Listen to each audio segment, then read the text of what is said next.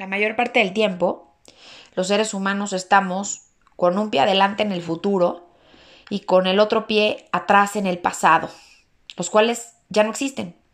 Y en el medio, que está nuestro presente del cual pues siempre huimos, está la caca que vamos aventando a todas las personas a nuestro alrededor por la misma insatisfacción que vivimos. El pasado lo único que va a hacer es regresarte a cualquier cantidad de heridas que si bien estoy clara y consciente que tenemos que reconocer que ahí están, porque no se trata de mandar todo a la ventanilla 14, como se dice vulgarmente, o cerrar el telón y decir esto no existió, estos, estamos locos. La verdad es que esas heridas, cuando tú las miras, lo único que se necesita es empezar a cambiar la historia dentro de nuestra propia cabeza.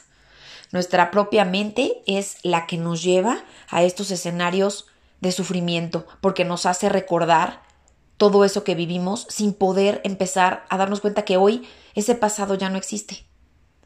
Y lo que va a traer como regalo maravilloso el vivir en el pasado, pues va a ser una depresión profunda, va a ser una ira tremenda, una manera de vivir en el enojo constante, porque soy una víctima y porque no me responsabilizo de cambiar mis patrones mentales y dejar de ser ese herido.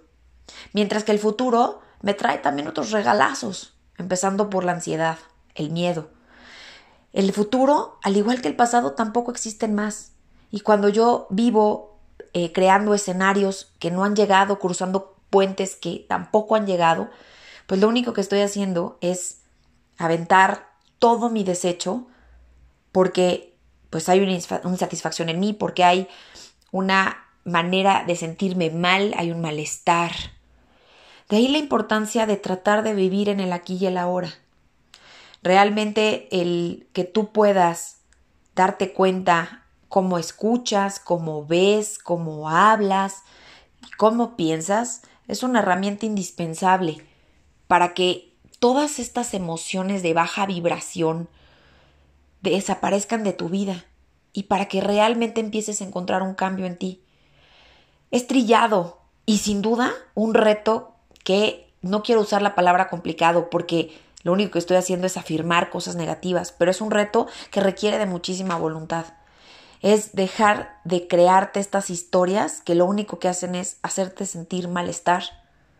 Cambiemos el chip de nuestra mente, cambiemos la canción que siempre nos está tocando.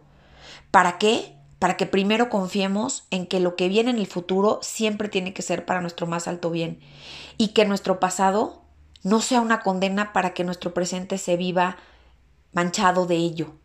Lo que pasó, ya pasó. Y la parte más importante es que reconozcas que eso te hace sentir mal. Y el simple hecho de mirarlo ya te permite sanarlo para no repetirlo más en la mente. El secreto está en uno mismo. Y es algo tan sencillo y a la vez que no queremos ver que ahí está. Ojalá te sirvan estas palabras y pues puedas empezar a tratar de vivir en el aquí y el ahora, porque al final es lo único que tenemos.